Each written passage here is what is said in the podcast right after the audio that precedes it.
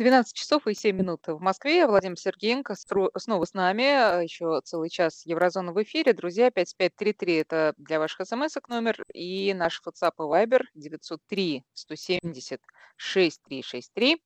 Пожалуйста, ваши вопросы. Какие-то очень длинные приходят. Это сейчас я буду читать, пока Владимир начнет. Может быть, даже и в эфир потом. Да, Катя, вопрос действительно очень длинный. Там в одном вопросе не просто там э, под вопросы. Там у меня такое ощущение, что кроме вопросов программа, есть еще желание сказала. с нами поделиться собственным мнением, на самом деле, ну что является очень хорошо. Вот. Вы ознакомливаетесь, потом пере, мне переадресуйте, если есть что-то интересное. Да. Вот. Э, вы знаете, по поводу Германии, которая не видит фашизм на Украине. Э, сообщение из Санкт-Петербурга. Я согласен с этим постулатом. Германия не видит фашизма на Украине. И для меня это является, безусловно, очень сильным аргументом. Э, декларируется, что осуждаем всегда, ни в коем случае не приветствуем. Да где же там фашизм? Э, но это все декларируемо. Германия, как любое нормальное государство, имеет свои спецслужбы. Германия прекрасно знает э, о веяниях на Украине. Когда уже говоришь с уровневым человеком, ну не просто, знаете, там э, размышляешь с писателем, а именно с политически уровневым человеком, который имеет отношение к комитетам, подкомитетам, член ПАСЕ, и разговариваешь на эту тему, то получается, что очень многие государства лицемерят. Вот эта двуликость, а, которая присутствует в политике. И уже только при осознании, вот когда припер к стенке аргументами, фактами, и тебе в ответ говорят, ну мы же это осуждаем. Да, вы осуждаете, но вы ничего не делаете, но мы же не поддерживаем. И тут я могу тоже достать документик и сказать, а вот это что? Вот это вот финансирование, реставрация улицы Степана Бендера в городе Львове, миллионы выделили. Типа вы не знаете, кто такой Степан Бендера, вы же эту тему избегаете, вы прекрасно знаете, какие герои сегодня, национальные герои Украины. И не только, кстати, кстати, Украины. У нас есть страны Балтии, которые тоже э, национализируют праздники, и у них герои эсэсовцы. И в этот момент вот каждый раз одно и то же. Видели вы бы их рожи, вот так я вам скажу. Потому что сказать им нечего. И они просто считают, что это не их дело вмешиваться. А постоянно декларировать какие-то там осуждения или еще что-то, у них есть позиция. Но мы же, мы же уже заявили, что вы от нас хотите. Я понимаю, политики должны жить, и даже при расхождении определенных мнений должна быть э, ситуация, в которой э, ну, достигнут компромисс. И так как социальные сети действительно привели новую волну, которую смело можно описывать как диванные сотни. А, и я не могу сказать, что социальные сети служат какому-то успокоению. А, нет, социальные сети наоборот привели к тому, что ненависть разжигается социальными сетями намного сильнее, потому что люди чувствуют себя в безопасности, прибегают к полем... в полемике к оскорблениям. И, ну, как бы я, я не говорю, что плохо, что эти сети есть. Я говорю о последствиях социальных маятников, которые перекажут туда, то в другую сторону. И в этом отношении, да, не видят, мало того, я скажу, официальном, на официальном уровне, вот события, которые происходят, ну давайте так, политика декларирует э, зачастую э, какие-то основы гуманизма. Но на самом-то деле, если посмотреть внимательно, говорим политика, понимаем бизнес, говорим бизнес, понимаем политика. То есть э, они декларируют гуманизм, но поступают почему-то только в собственных интересах. Э, что делала Франция в Алжирскую войну в Алжире? Алжире. Уран все-таки для себя, а, для своих а, атомных электростанций и бомб э, добывала. Или действительно пробовала стабилизировать ситуацию. И вот так вот, если начать разбираться, то миф о том, что можно честно капиталом на либеральном рынке что-то сделать, ну, разрушен однозначно. Разрушен давно и неповторимо этот миф. Другое дело, я хочу уйти вот из Германии, хочу вернуться к понятию Европа все-таки, потому что Германия часть Евросоюза. Безусловный лидер, конечно же, Евросоюза. И э, давайте так, как укреплять Евросоюз. Вот что нужно делать, чтобы Евросоюз вот стал более суверенным. Пусть у них внутри там бюрократические проблемы. Пусть у них разные взгляды. Они штрафуют Польшу, они прикрикивают на Венгрию. У них вот эта брюссельская вертикаль, которая очень-очень лоббируется Меркель и Макроном. Э, ну, давайте так, Евросоюз это новое формирование. Оно не имеет исторического такого глобального опыта. Советский Союз больше противосуществовал и распался. И глядя на некоторые вещи, хотят они того или не хотят, они в Евросоюзе повторяют такие же шаги, которые были э, в Советском Союзе. И если взять цензуру, например, цензуру мозгов, ну давайте так, политическое ведомство, э, которое занимается мониторингом, отслеживает, а потом клеймит, что это там фейк или не фейки, они уже сами стали фейками заниматься. Поэтому э, вопросов у них много у самих. А вот что делать, давайте так, Россия, когда Евросоюз начнет вооружаться? Вот что делать, когда одной из ключевых тем будет, это в Евросоюзе, это разговор о Э, том, как противостоять России. Понимаете? Не как с Россией ставить, э, вместе строить архитектуру безопасности полностью, выстроить, вот прописать хотя бы, когда встречаемся первый раз, чтобы на эту тему поговорить, а когда второй раз и вообще о чем говорить будем. То есть я даже не заглядываю вперед, как она будет выглядеть, только чтобы начать дискуссию. То здесь, конечно же, появляются внешние силы, которые очень сильно мешают. Очень сильно мешают. И есть такая фраза, вы знаете, э, эта фраза принадлежит не мне, это цитата цитата, э, что Россия, будучи непосредственным соседом Евросоюза, создала полосу нерешенных конфликтов. Это цитата Меркель. Э, ну, а как по-другому, скажу я? Я не могу сказать, что это неправда, что Россия создала череду там, конфликтов. Э, то есть демократическим путем в Крыму нужно создать базы НАТО, Э, чтобы себя Америка и Германия чувствовали безопасности. А как только Россия начинает заявлять о своем суверенитете, о своей безопасности, то это превращается в полосу нерешенных конфликтов. Э, причинно-следственная связь. Вот что нарушено в европейском восприятии. Потому что все время говорить о следствии, это очень хорошо. Это так замечательно. На каждом перекрестке кричать, трубить. Э, поговорите, пожалуйста, о причинах. О причинах. И тогда я так скажу. Россия пострадала так во Второй мировой войне, как ни одно другое государство. Вообще-то пострадал Советский Союз, как ни одно другое государство. Но почему-то на Украине эта тема очень специфически освещается. Э, получается, у нас э, из Советского Союза страны, которые ну, помнят, это те, где была частичная оккупация. Беларусь помнит. И весь перевертыш исторический, который сейчас происходит, вся перепись, вот то, как переписывается то, что сейчас происходит. Это же все имеет тоже причину, зачем это нужно. И, а дальше уже у нас получается следствие. И э, они не задумывались никогда о том, что Россия имеет право на оборону. Россия имеет право защищаться. И превентивные шаги Россия тоже имеет право делать. И вот эти вот вечно с улыбками демократически, либерально настроенные, толерантные европейцы, понимаете, вы не замечаете, они у вас уже не просто на заднем дворе, они у вас уже на кухне, и вам говорят, где вам сидеть, когда они э, начинают перебирать ваши ложки и вилки. Так оно происходит, действительно. И э, разговоры о безопасности, а те, которые без информационного поля, а те, которые в реальном поле. Вот сейчас последние события, конечно же, это связано с кибербезопасностью. И ну, давайте так, когда вызывать посла, это неприятно, абсолютно. Перед тем, как э, вызвали посла Российской Федерации в МИД Вы Германии... переводите на хакерские атаки, я так понимаю, о которых да. я должна была вам напомнить. Да, не пришлось. Спасибо. Так. Да, спасибо. Э, вы знаете, здесь много вопросов, много ответов. И это, конечно же, сектор безопасности. А, покажите мне, пожалуйста, человека, следователя, а, орган в Российской Федерации, который э, имеет доступ сегодня к тому, что имеет Германия, которая рассказывает о том, что это российский след. А, я не верю немецким силовикам. Вот просто не верю априори.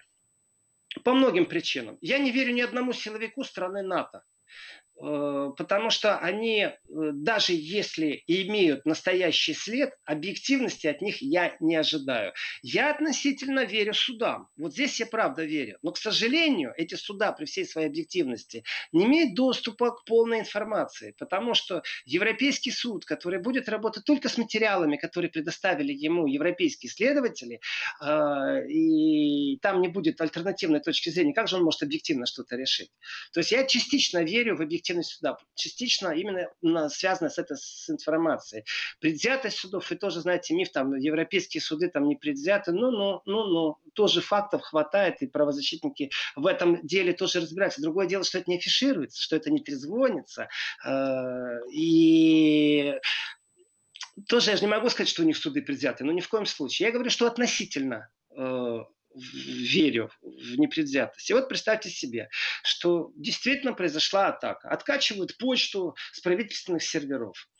Э, ну, события пятилетней давности, давайте. Э, Это 15 год, версию.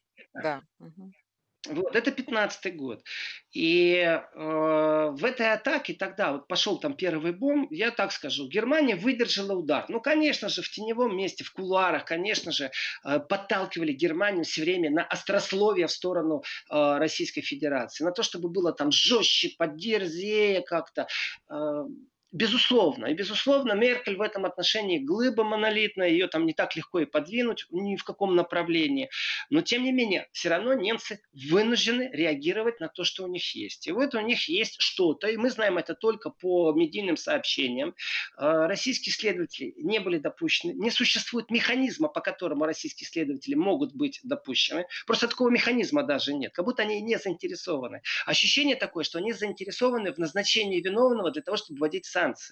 И э, вот в этой структуре безопасности, в этой конструкции безопасности полностью отсутствуют хоть какие-то переговоры по киберпространству. Вот нету, понимаете? Вот если по ракетам все понятно, американцы вышли, Россия не вышла, Россия осталась, по открытому немцу американцы вышли, Европа осталась, Россия пока еще осталась, вот все понятно. А с киберпространством там же нет даже таких договоров. Никто их не разрабатывает, никто не приглашает ни на какие площадки, все шито-крыто, все за тайным. Почему так происходит? Ну хорошо, вы не хотите говорить о киберненападении. Тогда поговорим, кстати, в информационном пространстве тоже можно говорить о киберненападении. То есть бульварщина бульварщиной, а взвешенная и правильная информация объективная, это легкие параметры, по которым журналистика может существовать, если было бы желание. Не вопрос, по крайней мере, чтобы от государственных СМИ или полугосударственных и привязанных государственных СМИ не было бы пропаганды. А если я беру Deutsche Welle, это абсолютно пропагандная э, государственная программа, притом немецкая, притом абсолютно недружественная по отношению к России. И, и это факт, и от этого никуда не денешься. Э, они дружественны по отношению того мифа демократии, который они сами себе придумали. Все. Вот они дружественны по отношению к понятию создания демократических институтов. Но государство России они не являются дружественными. Так вот, э, кибератака, которая была в 2015 году, предположение, что она имеет отношение к России, вот сейчас вот это вылилось то, что вызвали российского посла э, в Германии в МИД. Дальше это выльется, это, это только начало, я считаю, что вызвали, представили, это только начало. Понимаете, тут обмен уколами, а помните ли вы, что вас американцы прослушивали, уважаемая госпожа Меркель, этот номер не очень пройдет, потому что это две разные песни. То, что они разбирались с американцами, как они сделали вид, что все хорошо, это победа американской дипломатии, это победа американского доминирования, гегемонии, всего, чего хотите. Э, в случае с Россией я не а, вижу... Э, Владимир, извините, а пришлось, пришлось, пришлось Америке за это заплатить, как вы думаете? За нет, э, закрытие нет. этого скандала? Нет? Заплатить просто, нет. Просто задавили нет. авторитетом, и все? Э, да даже не авторитетом, я считаю, что это именно взаимоотношения неравных партнеров. И вы знаете, так бывает, нужно там, вот в прямом смысле слова, пусть сейчас обидно не будет чиновникам российским, но бьют слабого. Если э, неправильно не отстаивать свои интересы, в том числе и в судах европейских, понимаете, только на своей территории все время существовать, то можно подойти к Рубикону, э, и есть точки невозврата, в том числе и для немецкого правительства, когда определенные заявления будут э, существовать. После прослушки американской Меркель в Германии четко существует, вот знаете, есть такие люди, э, которые всегда такие недовольные, всегда пессимисты, всегда бурчат и бурчат. Так вот, когда начинаешь обсуждать Меркель, вот эти вот пессимисты такие бурчащие, то есть ярко выраженно не друзья Меркель, ярко выраженно, они всегда говорят, ну понятно, ее там на крючок подсадили, когда ее прослушивали. Э, то есть это в народе существует, это живет, от этого не избавишься. Совсем другое дело официальная позиция. Официальная позиция звучит так, мы закрыли эту страницу, да, тогда они высказались э, сдержано свое возмущение. Я считаю, что в скандале вот сейчас хакерской атакой тоже, знаете, Германия сдержана. Я не могу сказать, что в Германии какой-то очень усиленно э, были истерические нотки. Вот в 2015 году, когда это было, пресса всколыхнулась. Я наблюдаю вот за последнее время тоже пресса вдруг всколыхнулась, знаете, вдруг вспомнили, вдруг ожили, вдруг по какой-то причине застали с полки что-то, отряхнули от плесени и взяли в употребление. То есть хакерская атака, ну, я не знаю, зачем она нужна в 2020 году, чтобы опять ее вытаскивать, стряхивать.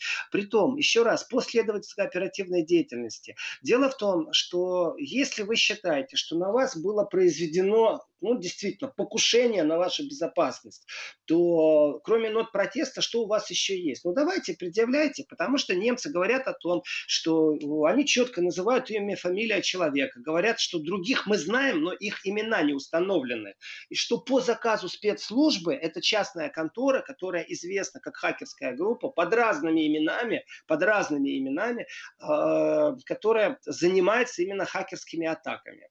Э, в принципе, из себя дурочку изображать не надо по поводу хакерских атак и именами. Я прекрасно помню самую первую статью, которая потом э, странным, странным образом, она как-то разрослась, то есть была такая концентрированная статья, а потом она стала какая-то огромная, а потом она исчезла, в которой описывалось, на что опираются следователи в Германии. Дальше она уже размылась с журналистами. Ну, первый это был специалист, у которого взяли интервью по кибербезопасности, и он говорил, э, что это бред по поводу кириллицы, которая принимает участие в ну, как шрифт э, в какой-то программе, которая может быть использована при хакерской атаке. Что нету программ, в которых используется кириллица. Просто таких нету. Если кто-то вставляет кириллицу, то это, скорее всего, сознательное вращивание кириллицы, чтобы ввести след.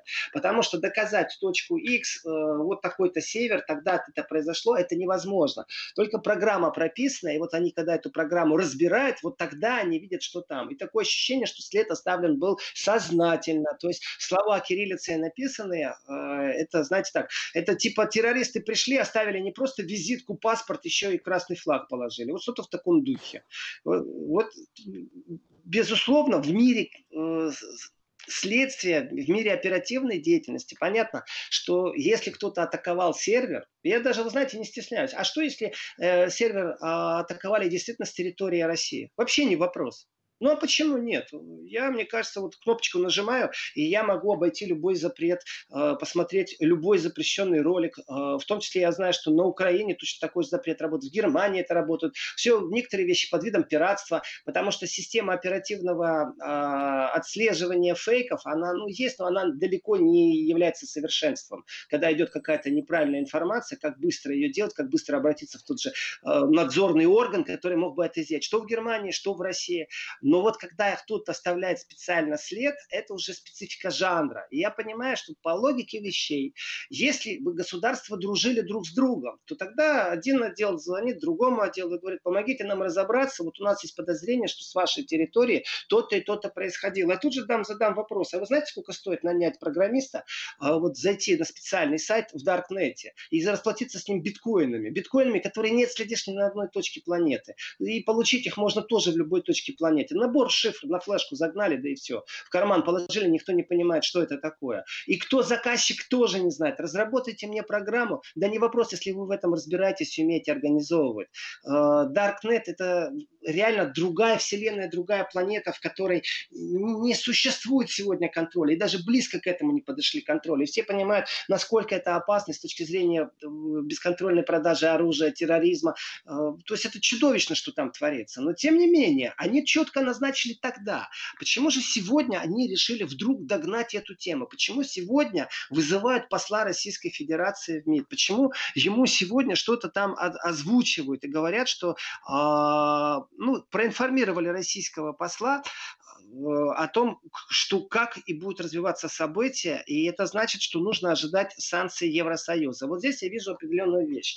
Вот здесь от меня редко услышишь эти слова, но я скажу «молодец Меркель». Ну, давайте так. Я, как правило, ее называю и Ангелой Первой, э, канцлершей всей Германии. Вот точно так же я говорю честно и смело, что сегодня она молодец. Почему молодец? Потому что, э, чтобы не создавать конфликтную ситуацию между Россией и Германией, а конфликтная ситуация не на уровне, вы знаете, что э, вот вы нас атаковали, а на уровне того, что будут стоять вот эти подвывающие шавки, которые будут Германии говорить очень усиленным хором, как себя нужно вести по отношению к России. То есть как надзорный орган шавок, я бы так это назвал.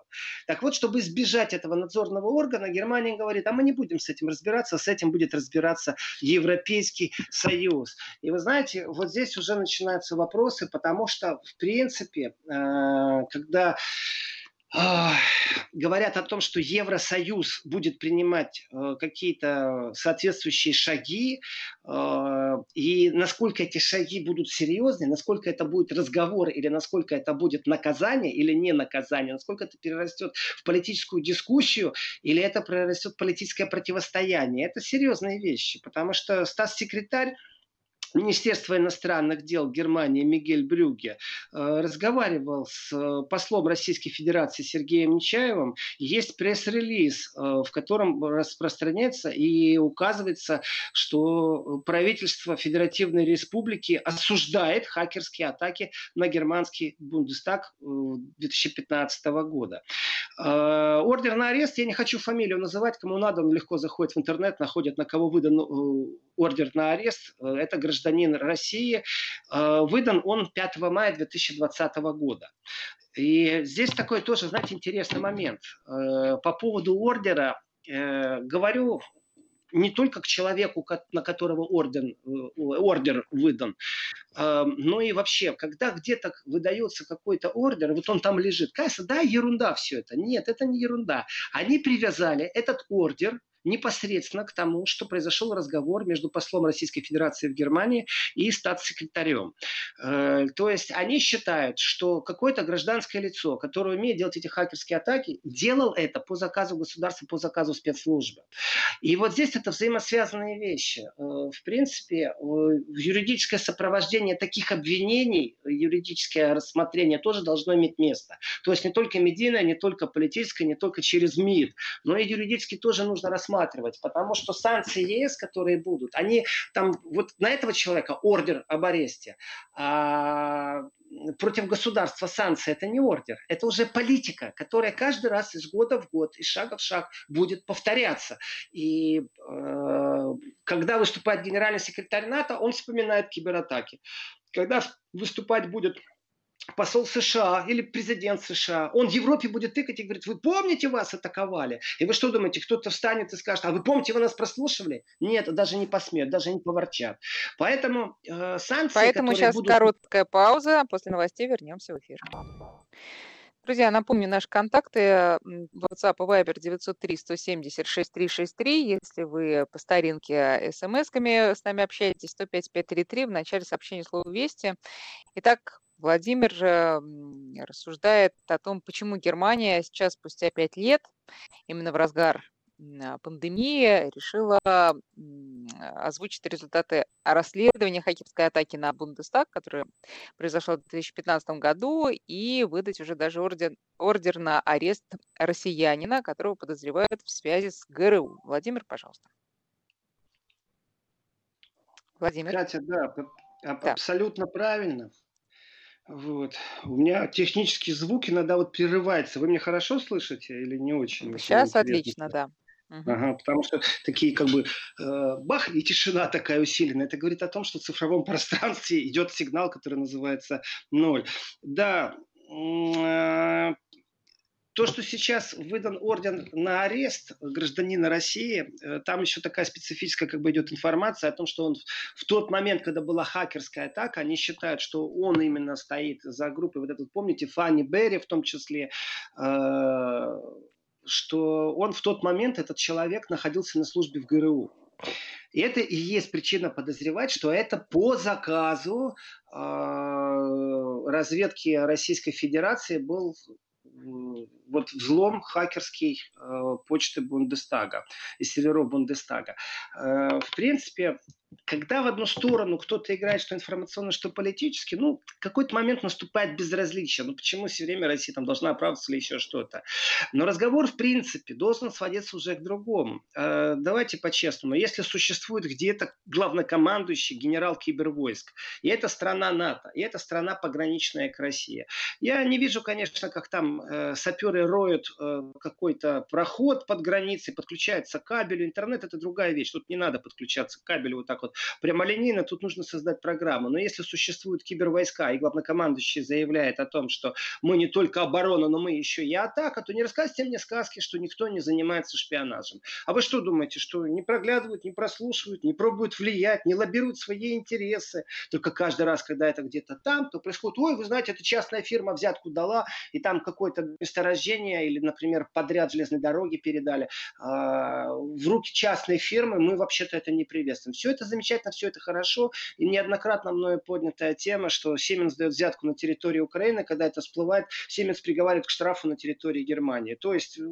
когда они дали взятку и получили хороший подряд, они зарабатывали деньги, это все шло в налоги, это все шло в бюджет Германии. Когда решили, что нужно их наказать, опять же идет налог Германии. Бедная Украина, скажу я в этот момент. Но вот это принцип функционирования в таких вещах, когда э, все время мы хорошие, а весь мир плохой. Но, еще раз, я возвращаюсь вот к какому пункту, который для меня очень важный.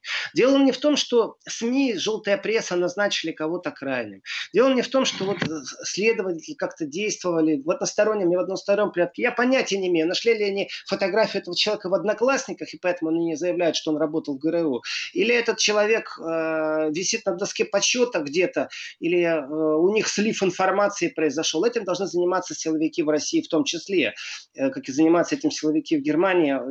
Все это понятно это те коридоры, в которые доступ имеет только очень узкий круг людей, и оттуда мусор редко выносится. Меня интересуют две вещи. Первое – это совместное поле безопасности, э, в котором нет договоров. То есть на самом деле нету юридически никакого, вот еще раз, никакого механизма о содействии в противостоянии киберугрозам. Э, если есть понятие Интерпол, еще что-то, это уже по факту, когда выдан ордер на арест, и тогда можно шевелиться. Но в смысле, вот нарушаю ли я какой-то там закон, если я взламываю какой-то там сервер, это одно дело. И совсем другое, если есть взаимодействие между странами. Вот этих протоколов нет. Это первый важный пункт. Второй важный пункт – это э, наличие э, механизмов, ну, скажем так, выхода из кризисных ситуаций. То есть, что там имеют немцы, может быть, действительно все настолько засекречено, что и немцы ничего не говорят. И не обязаны они российских следователей подпускать э, к той информации, которая она есть, потому что тем самым раскроют собственного шпиона, который действует на территории Российской Федерации. Но тогда он действует на территории Российской Федерации. И что? Будем делать вид, что немцы э, не имеют своих шпионов нигде, или что, или как, или где. Вот. Но самое важное, самое важное, важно, что после того, как есть э, какая-то доказательная база, при наличии там вещдоков или там, я не знаю, что у них там у немцев есть, они передают дальше это дело в Евросоюз. И они говорят, смотрите, мы считаем, мы рассмотрели, мы уверены, это спецслужбы России. И Евросоюз со спокойной душой, понимаете, не Германия делает. Германия дальше с нами здоровается и покупает российский газ. А теперь Евросоюз может вести определенные санкции. Так вот, нет механизма защиты от вот этих маршрутов. Нет механизма, по которому Россия может попробовать отстоять свое, свой статус-кво, сказать, э, провести совместно. То же самое, кстати, и по поводу Боинга, обвинения, которые звучат, и суд, который идет. Знаете, я считаю, что бояться судов не надо, а наоборот, надо их не просто троллить, а их надо их за юридическим молотком очень сильно по наковальне так э, пришлепывать, так, чтобы они чувствовали. Притом еще желательно, чтобы железо было очень горячее. Э, тогда они понимают, тогда они либо законы будут менять, либо э, перестанут вот оголтело там э, мейнстримовское мнение создавать. И вот э, после передачи вещдоков, после того, как выписан ордер на арест в Евросоюз, какие санкции могут ожидать Россию? Могут никакие. Могут там двум людям запретить въезд, и это будет ни о чем. Могут наложить штраф, там, могут сказать, что компьютера больше не продаем, все, там, еще не знаю, там, какие штрафы. Но вообще сам факт, что где-то, когда-то, в будущем постоянно будет преследовать, что вот был факт хакерской атаки, Евросоюз принял какие-то санкции. Теперь в, в накопительной базе любого доклада, любого недруга России мы будем всегда слышать одну и ту же балалайку, одну и ту же струну. Скрипали, хакерская атака, Крым, мы боимся Россию. И вот так вот по кругу. Скрипали, хакерская атака, Крым, мы боимся Россию. И вот эту мантру они будут повторять и будут повторять. Чтобы ее сбить, эту мантру, мантру. Вот что может сегодня сделать Россия? Ну, кроме политических шагов, там, выразить дипломатическое несогласие. А, на самом-то деле инструмента, чтобы в суде себя отстоять, по крайней мере, я еще не помню, чтобы это произошло. Но чтобы, знаете, кто-то попробовал генеральную репетицию сделать, ну, можно и потроллить, в конце концов, тот же самый Евросоюз. И э, для этого нужно просто попробовать один раз это сделать в какой-то точке. Не обязательно это сейчас связано с хакерской атакой, а вообще с системой э, Евросоюза. Потому что для меня это ярко выражено, создается информационная волна, э, и ты уже не можешь ей противостоять. Ты дурак, если ты не понимаешь, что русский медведь это только русский медведь. То есть, понимаете, анекдот по поводу Штирлица, который шел по э, Рейхстагу с балалайкой, э, с красным флагом, знаменем победы, с парашютом, который волочился сзади него, и голос за кадром никогда не был так близко к провалу. Вот если вы это возьмете, все переведете в язык цифры виртуально, вот примерно то же самое. Вот для нас это анекдот, а для них это реальность, что вот у них есть доказательства того, что это из России. Как они ее выстраивали, нам неизвестно. Но известно, что санкции будут. По крайней мере, Запад европейский точно на это надеется.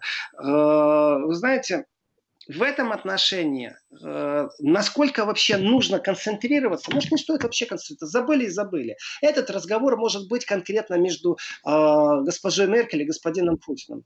Потому что президент России, канцлер Германии эту тему точно так же, как когда-то Америка вместе с Германией взяли и перевернули страницу и забыли. Все. Э, что там нужно пообещать? Сказать, что мы больше вас атаковать не будем? Или что мы больше, если, или если будем вас атаковать, мы не будем ставить подписи в кириллице, чтобы вы не поняли, кто вас атакует. Да мне все равно, как они это будут закрывать. Мне не все равно то, что сейчас идет вот это медийное э, напряжение, что опять вот нашли повод, понимаете, вы еще от коронавируса толком не отошли, толком. У вас непонятно, как эти кредиты и субсидии будете распределять. Нет, нужно поднять, опять сколохнуть. И, конечно же, голодные на скандальчике, там мейнстрим сразу пополз. Ну, я, я считаю, что было напряжение на прошлой неделе, медийное. Насколько оно сознательно, насколько оно, знаете, точечно было э, создано, я не смогу судить. Я могу только говорить, что оно было. Вот. Но э, много вообще-то интересных вещей в Европе происходит, и которые имеют отношение отношение к России. Э, давайте так, что вот, например, в ПАСЕ, то есть я переворачиваю страницу, как я рекомендую перевернуть, это в том числе и немцам, которые хитро умыли руки и передали в Евросоюз, чтобы Евросоюз умыл э, руки. Э, я переворачиваю страницу с киберскандалом, посмотрим, как он будет дальше развиваться и какие санкции, будут они беззубые или зубые, или это приведет действительно к площадке, к новой какой-то функциональной площадке, к созданию нового органа, который, по крайней мере, начнет начнет разговор о кибербезопасности.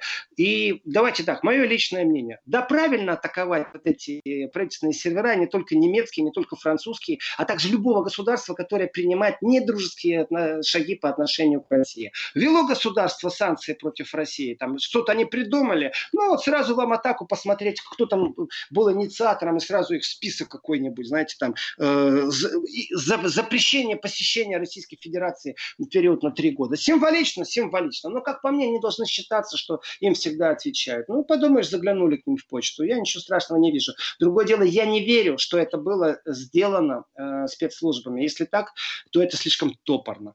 Переворачиваю страницу, ухожу в следующую тему, которая имеет отношение к России и к Европе. И здесь э, я понимаю по часам, что сейчас будет техническая пауза. Правильно, Катя? Да, через некоторое время будет. Но э, пока вот э, я могу зачитать э, Давайте. комментарий самой, нет, Ангелы Меркель. Она не нам на WhatsApp пока написала, а просто вот заявила в, а, в ответ на заявление одного из депутатов, что ну, жалко, что вот ежедневно стремишься улучшить отношения с Россией, а когда видишь вот такое, то образуется напряженное поле. Сейчас действительно все-таки у нас перерыв, а потом, Владимир, все-таки прокомментируйте, пожалуйста, это заявление э, канцлера Германии. Еврозона.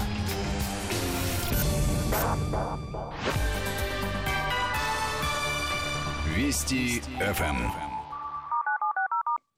чтобы уже для полноты картины вот это заявление Меркель, это, оно прозвучало некоторое время назад, даже не прозвучало, а было написано да, в ответ на... Да.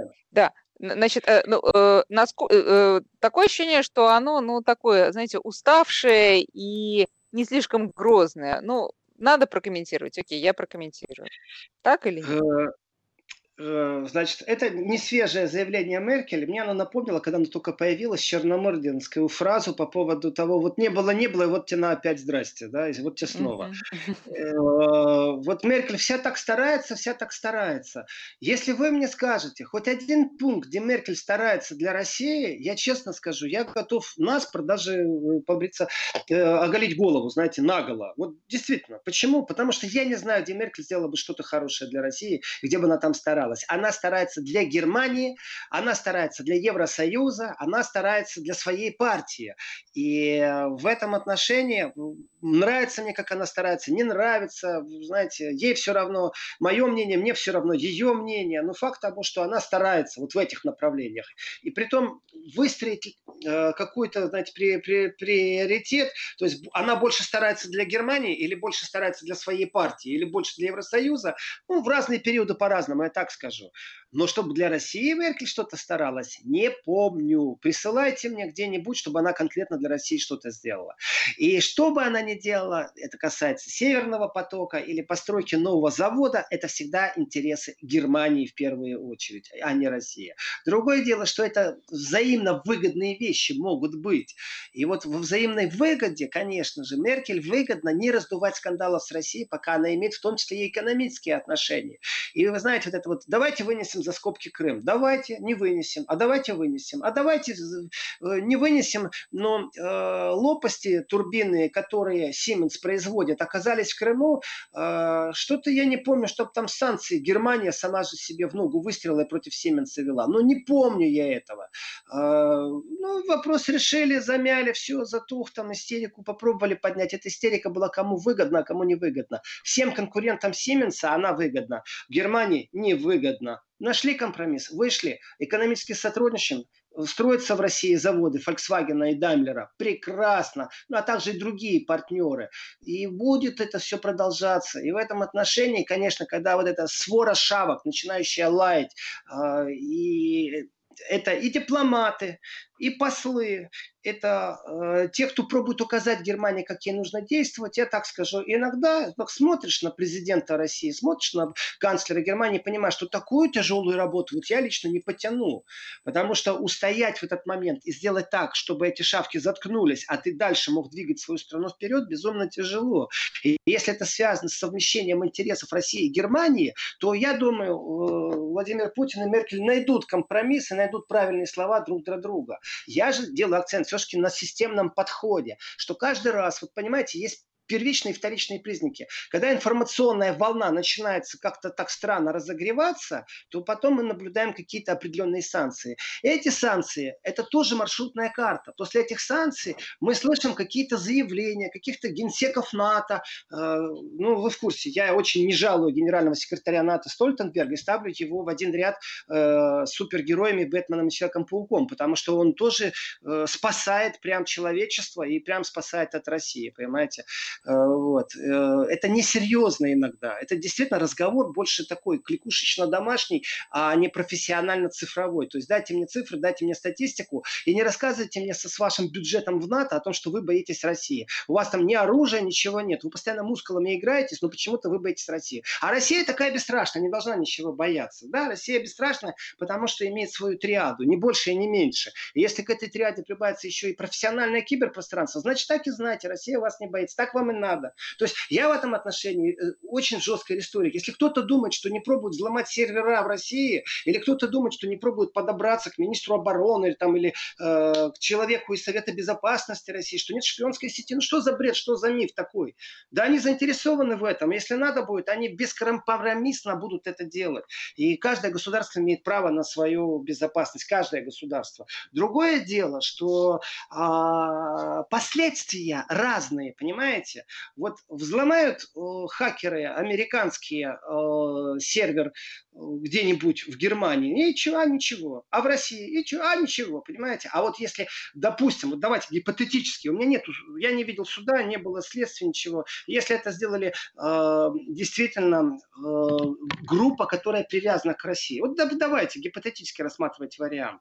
Э, и ввели санкции. А были ли такие санкции против США, когда они прослушивали Меркель лично? Нет, не было. Понимаете? А вот здесь вот Германия хитро. Она оставила для себя зазор. Почему я говорю, у, у, молодец Меркель. Она оставила для себя зазор спокойно дальше разговаривать дипломатически. Мы с Россией поддерживаем, а вот санкции пусть Евросоюз вводит.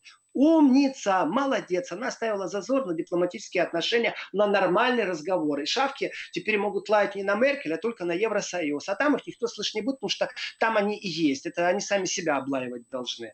Я очень жесток, потому что я понимаю, что политические шавки, которые именно э, на уровне желтой прессы кричат, понимаете, потом как-то эти фразы странным образом ты слышишь, например, у того же генерального секретаря НАТО. Э, так что все взаимосвязано. И я хочу действительно перевернуть страницу э, с хакерским скандалом. Если есть еще вопрос, Катя, спрашивайте. Если нет, я пошел, у меня есть еще одна э, тема. Нет, только одно замечание, что три минуты у нас осталось, поэтому вот надо уплотниться как-то со следующей темой. Ну, я попробую уплотниться на счет трех минут, и я прекрасно знаю, что завтра Еврозона в 11 утра выйдет на Вести ФМ, эм, и можно будет продолжить разговор, в том числе и вопросами.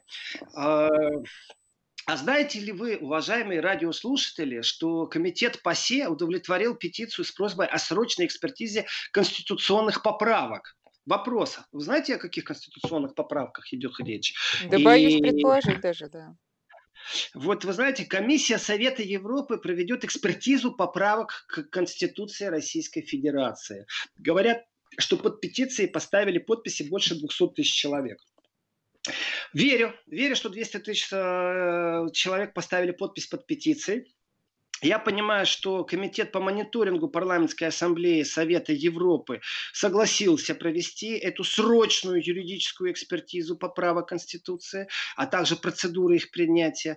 И э, это решение было принято 27 мая. Значит, о содержании этого заседания, которое проходило, э, конечно же, в режиме онлайн, конечно, не в прямом, э, вот не, не напрямую люди встретились, то содержание этого заседания, ну, полное сообщение было 28 мая, и нам об этом всем сообщил пресс-атташе Совета Европы Татьяна Баева. Так вот, у меня много здесь вопросов, очень много. И э, многие из этих вопросов, они на самом деле риторические. В них тут же и ответ. Э, э, с чего вдруг Европа хочет? Первый вопрос. А второй. Если экспертиза заканчивается положительно, если экспертиза заканчивается отрицательно, какие выводы? Вот если положительно, ну ура, даже вот они приняли это все. Если отрицательно, ну и плевать хотела Россия на то, что они там что-то скажут. Но у меня вопрос другой, вот по существу. Действительно, вопросов много, и один самый важный. А вот те люди, которые обращаются э, в Евросоюз, те люди, которые поставили подпись под петицией обращения в ПАСЕ, чтобы была проведена э, экспертиза. Притом я не представляю, как можно можно провести срочную экспертизу в таком глубоком и в таком тонком, и в таком серьезном вопросе. Слово «срочность» здесь, это в смысле срочно, быстро-быстро или срочно отложили все другие экспертизы занялись нашей экспертизой. Так вот у меня вопрос к тем, кто обращался в Евросоюз, очень простой. А зачем? Вот я хочу поднять эту ситуацию. А зачем обращаться туда? И ответ я тоже предполагаю, знаю. У меня вызывает определенная настороженность другое. А вы знаете, э, ведь ПАСЕ, организация, это очень специфическая. И Россия еще не успела там, знаете, так полностью э, восстановиться. Я считаю, что тот полномасштабный э, то полномасштабное участие Российской Федерации в ПАСЕ, это факт юридический. Вот это де-факто у нас. Владимир, а давайте вот, прервемся а до завтра. Много. Хорошо? Спасибо. И завтра продолжим. Спасибо. Владимир Сергеенко был с нами.